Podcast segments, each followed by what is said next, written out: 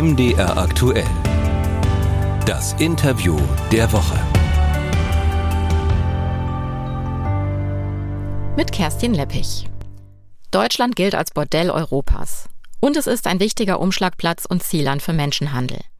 Eine Gefahr ist das auch für die ukrainischen Frauen, die vor dem Krieg in ihre Heimat nach Deutschland geflohen sind. Sie geraten leicht in die Fänge des Milieus. Welche Rolle spielt dabei die liberale deutsche Prostitutionsgesetzgebung und welche Alternativen gäbe es? Darüber spreche ich mit Huschke Mau.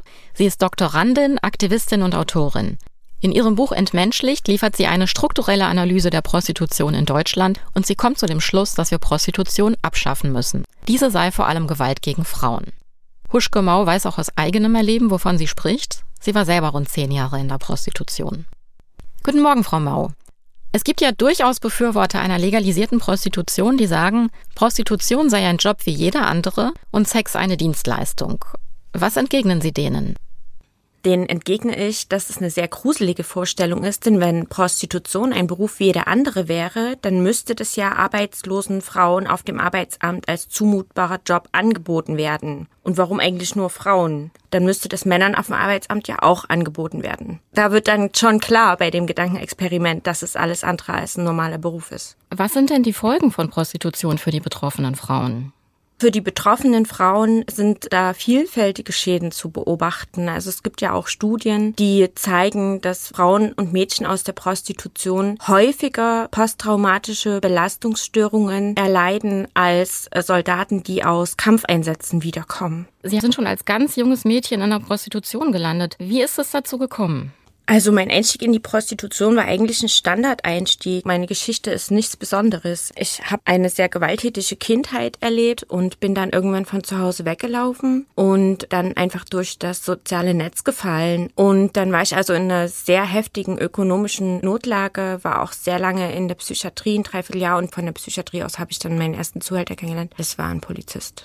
Wie konnte das passieren, dass ein Polizist Ihr Zuhälter wird? Ja, warum denn nicht? In Deutschland ist Prostitution, wird als normaler Beruf gehandelt. Zuhälterei ist nicht de facto verboten, sondern nur dann, wenn sie ausbeuterisch ist. Das bedeutet, wenn der Zuhälter mehr als 50 Prozent des Geldes wegnimmt. Von daher, warum sollte er denn nicht Frauen oder Mädchen in die Prostitution bringen? Wie ist Ihre Geschichte weitergegangen? Das war so, dass ich dann also für ihn anschaffen war und auch bei ihm gewohnt habe. Es ging mir dann also schlechter und schlechter. Ich hatte auch kein eigenes Zimmer, also ich habe bei ihm gewohnt, ich war völlig von ihm abhängig. Und äh, erst zehn Jahre später ist mir klar geworden, dass das Menschenhandel war, was er da gemacht hat, weil ich ja auch unter 21 war. Und dass man als Mann und Polizist andere Wege gefunden hätte mit einem so jungen Mädchen, das aus der Psychiatrie kommt. Und ich war unterernährt, meine Arme waren aufgeschnitten, ich war hochgradig traumatisiert, ich war wohnungslos, ich war ohne eigenes Einkommen. Also es hätte andere Möglichkeiten gegeben, mit mir umzugehen, als mich auszubeuten. Irgendwann bin ich dann von ihm weggegangen, dann war ich in Wohnungsbordellen und danach habe ich Haus- und Hotelbesuche gemacht und ich habe dann einen Kater bekommen, den Alvin und der ist verantwortlich dafür, dass ich heute noch hier sitze und lebe.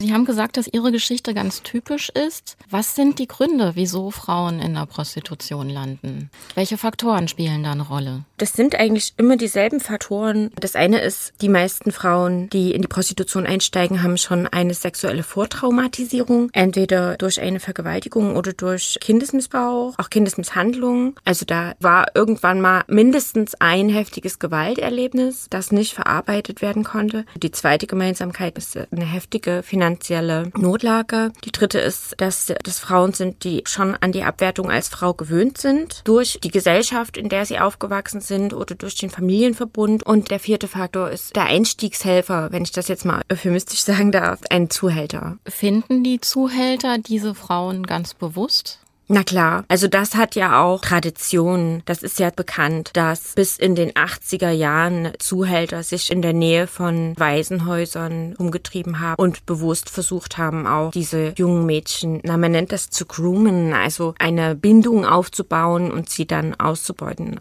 Wieso ist es so schwierig auszusteigen? Es gibt mehrere Gründe. Das eine ist, dass die Leute, die an der Prostitution verdienen und die ein Interesse daran haben, dass man in der Prostitution bleibt, weil sie von einem profitieren, also zum Beispiel Bordellbetreiber oder Zuhälter, einen häufig nicht einfach gehen lassen. Meistens ist es üblich, dass man Abstand zahlen muss. Es sind mehrere tausend Euro meistens. Bei den Frauen, die aus Südosteuropa kommen, die kommen her, weil irgendjemand männliches aus dem Familienverbund sie herbringt und sie hier kontrolliert, während sie sich prostituieren müssen. Und das ist natürlich auch nicht so einfach, sich dann von dem Familienverbund zu lösen. Das andere ist, wenn man in der Prostitution ist, ist man das ja meistens, weil man vorher schon keine Alternative gesehen hat. Und bloß weil man jetzt sagt, ich möchte jetzt gern aussteigen, erscheint ja nie magischerweise eine Alternative. Wir haben auch zu wenig gute Beratungsstellen. Einige bieten ja sogar Einstiegsprogramme an statt Ausstiegsprogramme, haben zu wenig Ausstiegsprogramme. Und dann ist natürlich auch so, dass man eventuell Suchtschäden hat, dass man in einer prekären finanziellen Situation ist, eventuell eventuell auch Probleme hat, eine Wohnung zu finden und dass man von der Gesellschaft ja auch unglaublich beschämt wird. Da muss man sich wirklich erstmal überwinden, auf irgendein Amt zu gehen oder irgendjemanden um Hilfe zu bitten und zu sagen, also ich bin in der Prostitution. Und das ist ja das Gemeine, dass Freier in Deutschland auch in Talkshows sitzen dürfen und sagen können, einfach, ja, ich habe mir halt eine Frau gekauft, bin Freier, ich gehe in Puff, sehe ich überhaupt nichts dran. Und dann sind sie noch der tolle Hengst und die betroffenen Frauen werden immer noch dafür beschämt.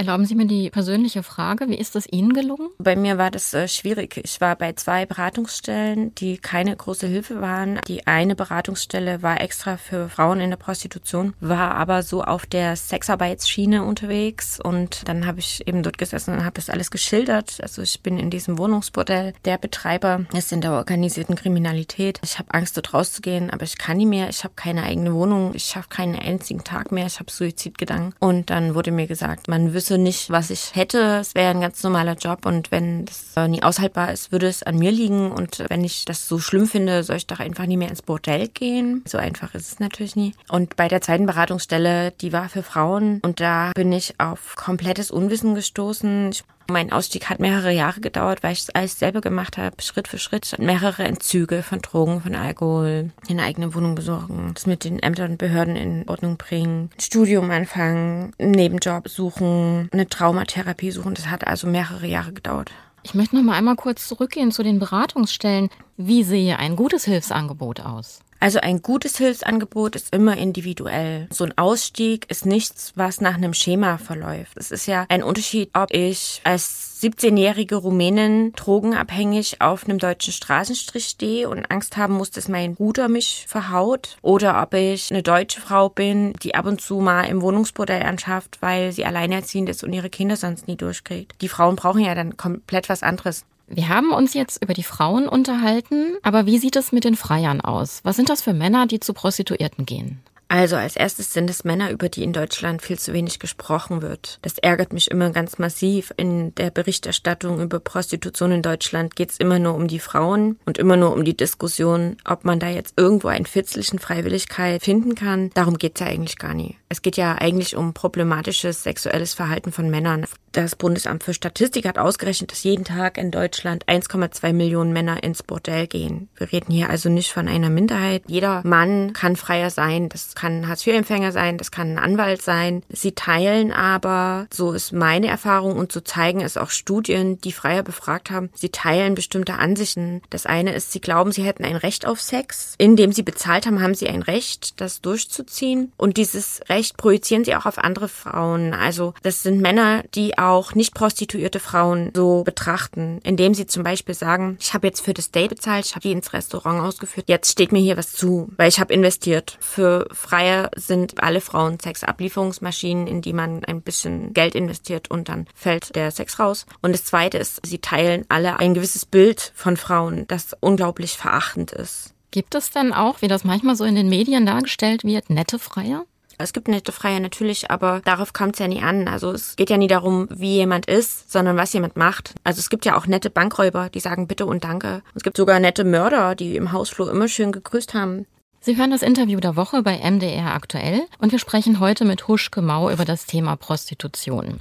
Frau Mau, ich hatte es in der Anmoderation ja schon erwähnt, als im letzten Frühjahr die ersten Frauen aus der Ukraine geflüchtet sind und am Berliner Hauptbahnhof ankamen, da musste die Polizei eingreifen, um die Frauen vor Menschenhändlern und Zuhältern zu schützen. Man befürchtete, dass viele Frauen als Zwangsprostituierte in Bordellen landen könnten haben sich die Befürchtungen bestätigt oder ist es gelungen, die Frauen zu schützen? Die Befürchtungen haben sich insofern bestätigt, als dass wir von Freiern selber wissen, dass sie versuchen, sich die Ukrainerinnen als Privatprostituierte zu halten. Das wissen wir aus den Freierforen im Internet, wo sie Frauen bewerten und sich gegenseitig Tipps geben. Da wird eben darüber berichtet, wenn irgendwo in der Wohngegend desjenigen Freiers eine Ukrainerin eingezogen ist, wie sieht die aus und wie will der jetzt an die rankommen. Und am liebsten haben sie das auch, wenn die kleine Kinder haben, weil sie wissen, dass diese Frauen ganz besonders am Kämpfen sind. Die haben sich massiv gefreut, als der Ukraine-Krieg ausgebrochen ist, weil sie natürlich wissen, dass jeder Krieg, jede Naturkatastrophe, jede Fluchtwelle Frauen in vulnerablen Situationen hierher spült. Denen ist es egal, ob das in Rumänien eine neue Armutskrise gibt oder in der Ukraine einen Krieg. Da freuen die sich drüber, weil die wissen, das spült für die neues Frischfleisch her. Und das ist jetzt ein Zitat gewesen.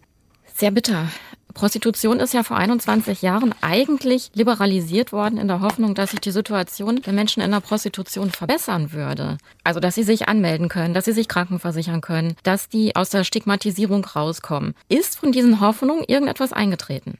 Nein, gar nicht. Man schätzt, so ein Zehntel aller Frauen in der Prostitution ist angemeldet und die Stigmatisierung hat damit natürlich auch nicht geändert. Also es ist ja immer noch so, dass die Frauen sich schämen sollen. Die Intention des Gesetzes damals zur Aufhebung der Sittenwidrigkeit der Prostitution war ja auch eigentlich eine gute, nämlich die Frauen und Mädchen in der Prostitution zu schützen, aber das Gegenteil ist passiert. Profitiert von diesem Gesetz vor 21 Jahren haben eigentlich nur Leute, die von der Prostitution andere profitieren, also Bordellbetreiber Bordellbetreiber, Zuhälter und Menschenhändler und natürlich Freier. Deutschland gilt ja seit Jahren als das Bordell Europas und Deutschland ist auch Zielland für Menschenhandel. Wie hängt das mit der liberalen Prostitutionsgesetzgebung zusammen? Ja, das sind einfach die ganz simplen Gesetze des Marktes, die hier ignoriert worden sind. Es ist im Prinzip ganz einfach. Gesetze haben ja eine normative Wirkung. Wenn wir das verbieten, bei Rot über die Ampel zu gehen, werden weniger Menschen bei Rot über die Ampel gehen. Wenn wir es verbieten, jemanden zu ermorden, werden weniger Menschen morden. Und wenn wir also sagen, Freiertum ist ein Verhalten, das wir legalisieren, dann werden mehr Männer einfach freier sein. Ich habe das auch selber so oft von Freiern gehört, die mir gesagt haben, ja, steht da kein Problem, es ist ja nie verboten. Also diese Denke, es ist in Ordnung, weil es ist nicht verboten, ist ja ganz tief in den Menschen drin. Und dadurch, dass Freiertum hier legal ist, haben wir sehr viele Männer, die kein Problem damit haben, sich eine Frau zu kaufen. So wie es halt auch legal ist, sich hier einen Döner zu kaufen oder ein Auto. Genauso sehen sie Frauen dann ja auch. Das heißt, wir haben in Deutschland eine große Nachfrage. Da kommen die Menschenhändler und Zuhälter ins Spiel, denn es wird nie genug Frauen geben, die das freiwillig machen. Der größte Teil wird immer gezwungen werden müssen und man kann wahnsinnig viel Geld machen, indem man andere Leute zur Prostitution zwingt. In Schweden zum Beispiel ist Freiertum verboten und wir wissen aus abgehörten Gesprächen von Menschenhändlern, dass die Frauen, die sie zum Beispiel aus Rumänien oder Bulgarien irgendwohin verschaffen wollen, um sie dort in der Prostitution auszubeuten, dass sie die nicht nach Schweden schaffen, weil sie sagen, dort gibt es mittlerweile zu wenig Freier, sondern wir schaffen die nach Deutschland. Da können wir richtig Kasse machen. Das bedeutet, bedeutet, wenn man Freiertum legalisiert, hat man automatisch mehr Zwangsprostitution und Menschenhandel. Sie haben gerade Schweden erwähnt. Da gilt das nordische Modell. Was macht das nordische Modell aus? Was ist da anders als bei uns? Also das nordische Modell ist das einzige Prostitutionsgesetzgebungsmodell, das anerkennt, dass Prostitution Gewalt gegen Frauen ist und konsequent danach handelt. In Schweden wird gesagt, ein Freier, der sich eine Frau kauft, tut ihr Gewalt an und das ist kein Sexualverhalten, das wir dulden wollen. Dort gibt es auch bald den Straftatbestand der fahrlässigen Vergewaltigung. Das heißt, wenn der Mann sich nicht um Konsens bemüht und damit rechnen muss, dass er eben eine Zwangsprostituierte vor sich hat und ihm das aber egal ist und er trotzdem mit dieser diese Frau aufs Bordellzimmer geht, dann macht er sich strafbar. Alle Freier müssen dort Bußgeld zahlen und rein theoretisch gibt es auch Gefängnisstrafe. Also dort wird eben gesagt, wir wollen nicht, dass Männer Frauen kaufen können. Das ist auch nicht der Sex, den wir in unserer Gesellschaft haben wollen. Das hat nichts mit Konsens oder mit Lust zu tun. Das ist das eine. Und das andere ist, dass die Frauen in der Prostitution in Schweden völlig entkriminalisiert sind. Das bedeutet, sie machen sich nicht strafbar, indem sie sich prostituieren. In Schweden gibt es außerdem ganz viele Ausstiegsprogramme Hilfsprogramme für Frauen aus der Prostitution. Und das Letzte ist, dass dort eben über Prostitution aufgeklärt wird. Also dort lernen Jungs schon in der Schule, wir wollen uns keinen Menschen kaufen. Das ist Sklaverei und wir sind ein Land, in dem Gleichberechtigung herrscht. Und das ist natürlich was völlig anderes, wenn man als Junge in Schweden groß wird, mit diesem Bewusstsein, als wenn man als Junge in Deutschland groß wird, wo es Abi-Partys gibt, die unter dem Motto Nutten und Zuhälter laufen. Was muss sich in Deutschland ändern? Was würden Sie sich für Deutschland wünschen? Ich würde mir für Deutschland wünschen, dass wir das nordische Modell einführen, dass wir dieses massenhafte sexuell problematische Verhalten von Männern endlich stoppen, dass sie aufhören, sich Frauen zu kaufen. Ich würde mir wünschen, dass wir ein Frauenbild haben, wo beide Geschlechter auf Augenhöhe sind und nicht das eine Geschlecht das andere kaufen kann. Und ich würde mir wünschen, dass wir Sex haben, der auf Konsens beruht, wo beide Lust drauf haben. Frau Mau, wird man Prostitution jemals ganz auslöschen können? Die Frage ist ja gar nicht, ob das gänzlich abgeschafft werden muss. Die Frage Frage stellen wir uns bei anderen Gegebenheiten, die wir abschaffen wollen, auch nicht. Mord steht ja auch unter Strafe, genauso wie Kindesmisshandlung. Da haben wir ja auch nicht gesagt, ja, aber es werden immer Menschen, andere Menschen ermordet. Und dann können wir das eigentlich auch nicht verbieten, sondern lass mal legalisieren. Fakt ist, man kann Prostitution reduzieren, indem man das nordische Modell einführt. Man kann damit auch erreichen, dass mehr Männer gleichberechtigter denken und aufhören, Frauen und Sex zu kaufen. Und ich finde, dann ist es das doch auf jeden Fall schon wert. Frau Mau, ich danke Ihnen. Danke für die Einladung. Música